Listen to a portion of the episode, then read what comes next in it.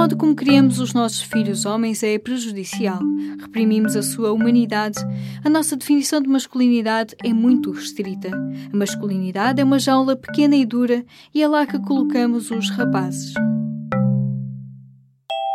Com o excerto do livro Todos Devemos Ser Feministas, da escritora nigeriana Chimamanda Ngozi Adichie, que abre este episódio do podcast do género.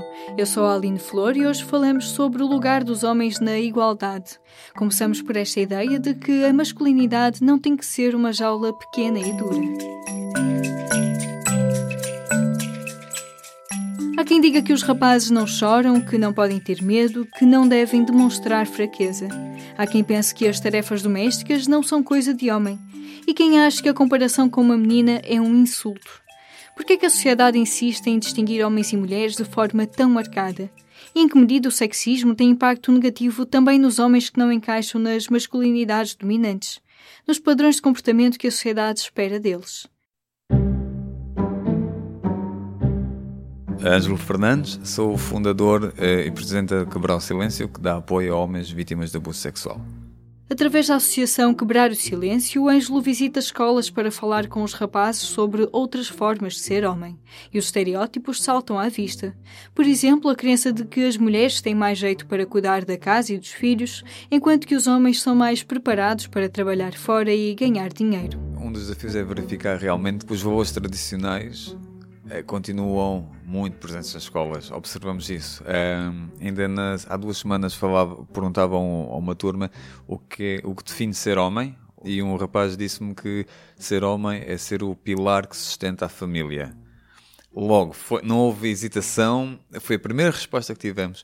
E, e isso deixou-me a questionar que é, ok, eu, mesmo que nós andemos aqui a fazer um trabalho hum, de promoção da igualdade de género, de novas masculinidades, de, trazer o homem para a igualdade de género, para motivar a participação dos outros homens. Pois, em vários outros contextos, estes valores tradicionais, digamos assim, o patriarcado costuma estar presente e está muito forte e, e infelizmente se calhar continua a ser a, a voz mais forte. Agressividade, liderança, força são traços de personalidade tipicamente associados aos homens e ao poder. Às mulheres cabem as tarefas domésticas, serem cuidadosas, sensíveis, maternais. E a sociedade dá mais valor ao que é considerado masculino do que ao que é considerado feminino. É uma carga negativa implícita destes estereótipos que reforçam as desigualdades entre mulheres e homens, entre raparigas e rapazes. Em alguns casos, essa desigualdade traduz-se em discriminação e, nos casos mais graves, em violência. E, contudo, ainda se continua a acreditar que é natural que homens e mulheres se comportem de formas tão diferentes. Nós nas escolas costumamos fazer um pequeno exercício que é desde a altura que os pais e as mães uh, sabem que vão ter um menino ou uma menina. Portanto, qual é a primeira coisa que os pais e as mães fazem? Que é dar o um nome, depois uh, decorar o, o, quarto, comprar brinquedos, e então entramos pela construção lá, tá? É, a, a construção de género. As meninas têm de ser mais frágeis, os rapazes mais fortes, as raparigas a brincar lá com as princesas, os rapazes com os carros. Não é que isto tenha algum problema no sentido. Quando é só o lateral, o unilateral é que tem problema, porque quando nós dizemos, ok, então se os rapazes forem mais emotivos e as raparigas mais fortes? Essas são estas ideias que já começam a ir contra os valores tradicionais. Eu acho que assim, de uma forma assim muito, muito, muito simples e, e, e geral, se calhar no fundo é dizermos não àquelas formas de masculinidade tóxicas, agressivas, violentas e promover formas de masculinidade não agressivas. Ah, ainda há pouco foi mencionado formas de masculinidade cuidadoras, masculinidades cuidadoras. Se calhar este é um caminho. Uh, mas no fundo, se nós abolirmos, digamos, as formas, as masculinidades agressivas e violentas, se abolirmos essas formas, se calhar todas as outras formas já são aquilo que nós queremos. No fundo, é deixar de associar também estas, a, a, violência, a agressão e formas tóxicas à masculinidade como se fosse parte integrante e obrigatória. As questões de género não são apenas sobre mulheres, são sobre mulheres e homens que resistem aos papéis sociais que lhes são atribuídos. Como parte privilegiada, é particularmente importante que os homens sejam promotores da igualdade, porque todos e todas beneficiamos dela. Para o Ângelo, o caminho para envolver mais homens nesta causa passa por cultivar mais exemplos. Uma das perspectivas que podemos ter é realmente pensar quais são os comportamentos que nós valorizamos, que tipo de atitudes e comportamentos é que, é que vamos valorizar e pegar nos bons exemplos como uma forma, digamos, de de modelo para, para os outros. Mas depois acho que cada um e cada uma de nós tem momentos pessoais durante o dia a dia que também podemos bater o pé, como eu costumo dizer. Eu, homem, se ouvir um comentário misógino ou ouvir qualquer coisa que não, que eu não concordo, seja contra uma mulher ou um homem, mas aqui, especialmente contra uma mulher, eu pessoalmente posso bater o pé e dizer eu sou homem e não concordo com esse tipo de atitude, não concordo com essa ação. Se queremos trabalhar para a igualdade de género, nós temos que trazer o homem para esta conversa. Temos que trazer o homem e dizer tu também fazes parte. Podes fazer parte do problema ou da solução, mas fazes parte. E temos que ser todas juntas e juntos nesta luta. É importante ressalvar que os homens continuam a estar em maior número como agressores, mesmo quando as vítimas são outros homens. Mas também há homens que são vítimas em situações como violência doméstica e abuso sexual.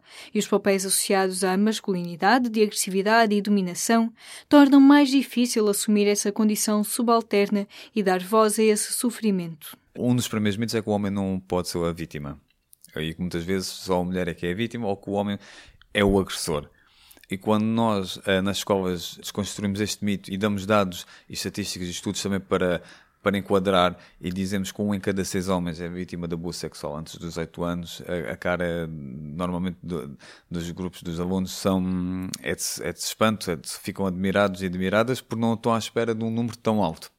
É claro depois nós uh, complementamos com um em cada três raparigas também é vítima. Pronto, para ter uma noção mais geral, porque nem, nem muitas vezes têm noção deste um em cada três. Mas quando nós introduzimos esta dimensão que a violência sexual também afeta os homens, Uh, e, e, às vezes pode ser fácil também pensar, mas os homens são os principais uh, privilegiados do patriarcado. Sim, mas também são afetados pelo patriarcado. Esta, esta necessidade esta, de corresponder à expectativa daquela ideia do homem, que é que é ser homem, também afeta os homens.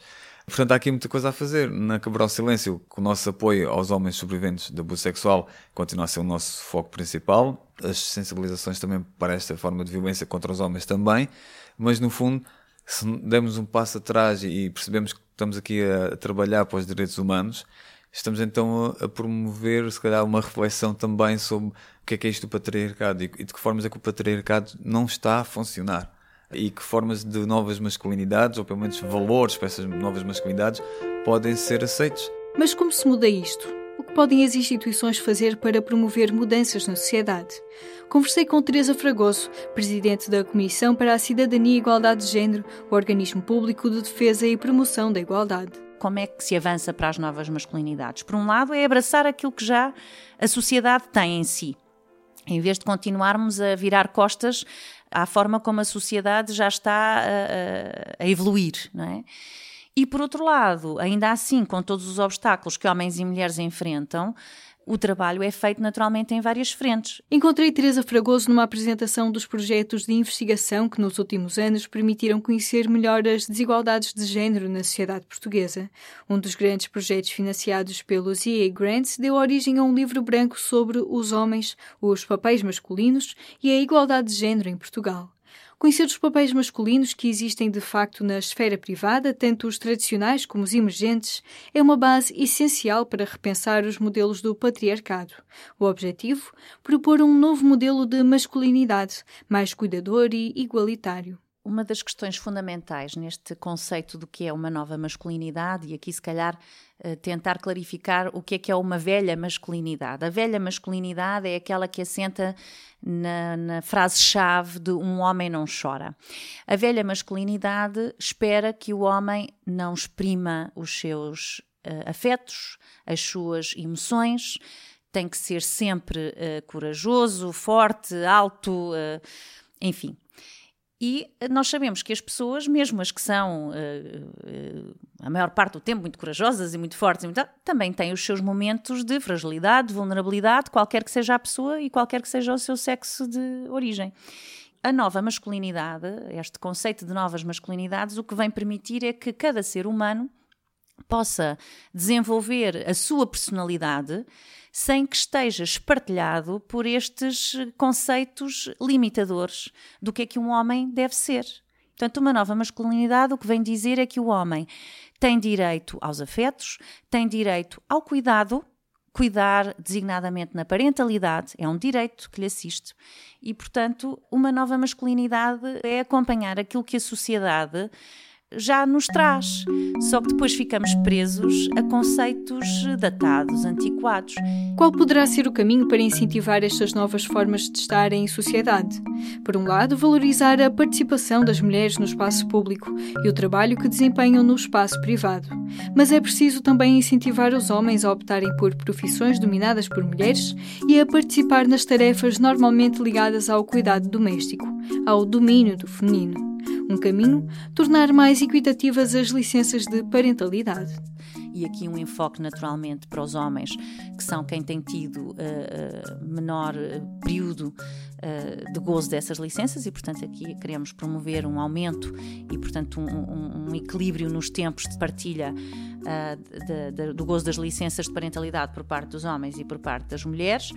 Nós muitas vezes trabalhamos com empresas Uh, e as empresas, os representantes das empresas, as representantes das empresas dizem-nos, mas nós temos muitas políticas de promoção da conciliação da vida profissional com a vida familiar e as mulheres podem, e assim que a frase diz, as mulheres podem, eu ponho logo o pé atrás, porque a conciliação não é para as mulheres, porque se nós continuarmos a achar que a conciliação é para as mulheres, então não está a mudar nada na nossa sociedade. A conciliação é para as famílias, as pessoas Uh, precisam de conciliar a sua vida profissional com a sua vida familiar, as pessoas são homens e são mulheres e, portanto, as medidas de conciliação, sejam elas com base em políticas públicas, sejam elas com base em medidas que as empresas criem, devem ser pensadas para facilitar a conciliação dos homens e das mulheres que trabalham nessas empresas.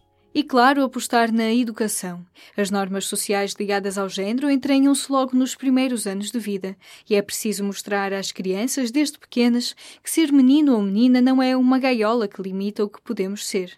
Os meninos não precisam de ser agressivos e as raparigas não precisam de ser submissas, na família, nas amizades, nem no namoro. O trabalho é feito naturalmente em várias frentes. Eu falava há pouco da educação, é fundamental e há uma estratégia nacional de educação para a cidadania e que vai permitir exatamente isso, trazer às escolas esta perspectiva da cidadania, da igualdade, da diversidade, dos direitos humanos e, portanto, formar pessoas, cidadãos, cidadãs plenos e ativos na sua e críticos, com análise crítica na, sobre o que é a sociedade. Queremos uh, uh, eliminar as situações de discriminação e de violência o mais cedo possível, quando as pessoas começam a dar os primeiros passos nas suas relações afetivas, de namoro, de e, portanto, queremos uh, dar-lhes bons exemplos, queremos que uh, as referências do que é uma relação saudável, uh, do que é uma relação de facto amorosa, sem uma questão de controle, de dominação, de poder, de violência, de agressão. Seja considerado normal, porque infelizmente às vezes os exemplos à volta são deste teor e, portanto, isso passa a ser considerado normal e não deve ser considerado normal porque isso, o controle, o domínio, o poder, não é amor. Como é que se desenvolve esta ideia de que existem diferenças tão marcadas entre homens e mulheres e que os homens devem assumir um papel dominante? Encontrei também Nuno Pinto, presidente da ILGA Portugal, na apresentação dos projetos financiados pelos EA Grants, onde moderou um painel sobre o papel dos homens e dos rapazes na igualdade de género.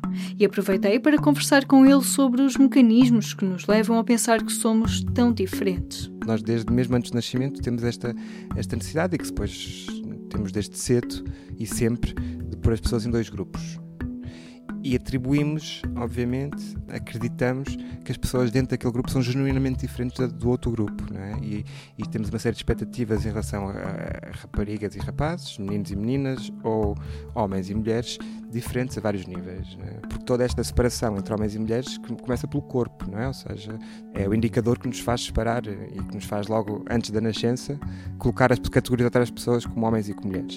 Estas diferenças sentem-se na pele desde pequenos. A masculinidade define-se por oposição à feminilidade, e os rapazes e as raparigas que não se conformam com estas fronteiras sofrem as consequências do que é considerado uma transgressão.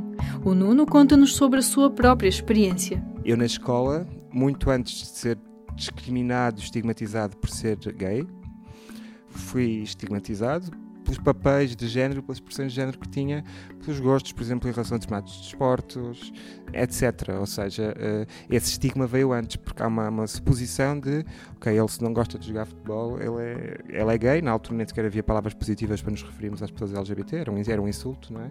E, portanto, uh, a masculinidade tóxica afeta-nos de facto a todos, a mulheres, obviamente, mas também, obviamente, acima de tudo a homens. Isto, no caso das questões LGBT, é mais evidente. Uma das premissas básicas e as coisas vão se alterar, obviamente, da pertença a estes grupos, homem e mulher. É, se for homem, tem que ser forte, tem que gostar de determinados papéis e exprimir a masculinidade de uma forma, e o meu desejo deve ser dirigido a mulher. O desejo sexual e, e, tudo, e tudo o que vem daí, a conjugalidade, etc., deve ser dirigido a mulheres. E, portanto, homens gays ou bissexuais rompem com uma das primeiras regras, que é o do desejo. Mas isto é evidente em todos os rapazes, todas as raparigas, e todos os rapazes, todos os meninos, uh, independentemente da sua orientação sexual ou, ou, identidade de género. Então, se falarmos de coisas trans, ainda há aqui outras, outras, outras especificidades. E, portanto, esta masculinidade tóxica, não é? Que, que dizias, o esperar que homens, que rapazes tenham determinados gostos, determinados que queiram assumir e que, e que o façam bem em determinados papéis, afeta-nos a todos. A promoção da igualdade diz respeito a mulheres e a homens. Mesmo havendo cada vez mais homens a reconhecê-lo, trazê-los para a luta pela igualdade de género não é simples e carrega algumas contradições. Em particular, porque implica reconhecer que são os homens os principais opressores e quem mais beneficia desta opressão dimensão. E depois há outra dimensão que não tem a ver com a existência de dois grupos, tem a ver com uma lógica de poder. É? Há um dos grupos, homens, obviamente, que atribuímos e que têm na prática, que temos, homens, muito mais poder a diferentes níveis, no nível simbólico, mas no nível real, profundo, eh, nas várias esferas e nas várias, nas várias dimensões. Eh, portanto, eu acho que o caminho é por aí e, em termos reais, em termos de políticas públicas, temos que reconhecer homens e rapazes também eles como vítimas do sexismo e da desigualdade de género, mas também, não esquecer, obviamente, como promotores. E trabalhar estas duas dimensões pode ser um desafio enorme, não é? Perceber que os homens, como foi dito há pouco, não são por si só, só por serem homens, o inimigo. O inimigo é, obviamente, o sexismo, o inimigo é, obviamente, a desigualdade de género, que pode ser promovida por homens e por mulheres, sem esquecer que, de facto, os homens são muito promotores da desigualdade de género, nomeadamente nas questões da violência, isto é óbvio. É importante mostrar aos homens que podem e devem usar o seu privilégio para incentivar a mudança, que podem e devem rejeitar a ideia de que existem diferenças marcadas entre os sexos, que o feminino e o masculino não são fixos e que se misturam em muitos de nós. O que está em questão pode ser precisamente para o Nuno acabar com o fosso que a sociedade impõe entre o que é suposto ser um homem ou uma mulher. Acho que o caminho para que é um caminho longo que nos ultrapassa nos nossos tempos de vida, ou seja, quando nós morrermos, esta questão ainda vai estar em cima da mesa, infelizmente, porque estamos a falar de questões escolares, portanto, que. Mas acho que o caminho passa de facto para alargar, quando falávamos que existem dois grupos de pessoas, da qual é esperado uma série de papéis, eh, uma série de, de, formas específicas de se exprimirem, e depois a questão do poder, uma das questões essenciais é se alargar o conceito de homem e o conceito de mulher e perceber que existem muitos diferentes tipos de homens e muitos e diferentes tipos de mulheres. Uh, ou seja, é esse o caminho, de alguma forma. E, portanto, de facto, uh, permitir condições sociais para que nenhum homem tenha vergonha de ser um homem cuidador, para que nenhum homem tenha vergonha uh, de, de, expressar emoções, de chorar, de não ter que ser aquilo que se espera ser forte no sentido de ser líder, de ser uh, decidido e, portanto, aumentar a diversidade dentro destes grupos, aquilo que é esperado de homens e mulheres, acho que é o caminho. É, existem homens com diferentes corpos, é importante não esquecer. Existem homens com vaginas, existem mulheres com pênis. Portanto, temos que chegar aí. Portanto, há uma diversidade enorme dentro dos grupos, a vários níveis. E, portanto, tem que haver, de facto, políticas públicas que permitam isto, que trabalhem a nível caminhamos para um futuro não binário, não binário no sentido em que de facto há pessoas que se identificam como homens e pessoas que se identificam como mulheres, mas a diversidade na forma de ser homens e a diversidade na forma de ser mulher é, é, tão grande que este binarismo acaba por cair. Foi mais um episódio do podcast do Gênero, que pode subscrever no SoundCloud, no iTunes ou outras aplicações para podcasts. Eu sou a Aline Flor e termino com mais um excerto do livro da Chimamanda Ngozi Adichie, Todos Devemos Ser Feministas. O melhor exemplo de feminista que conheço é o meu irmão Kenny, que também é um jovem amável, bonito e muito masculino. A meu ver, feminista é o homem ou a mulher que diz sim, existe um problema de género ainda hoje e temos de o resolver, temos de melhorar. Todos nós, mulheres e homens, temos de melhorar.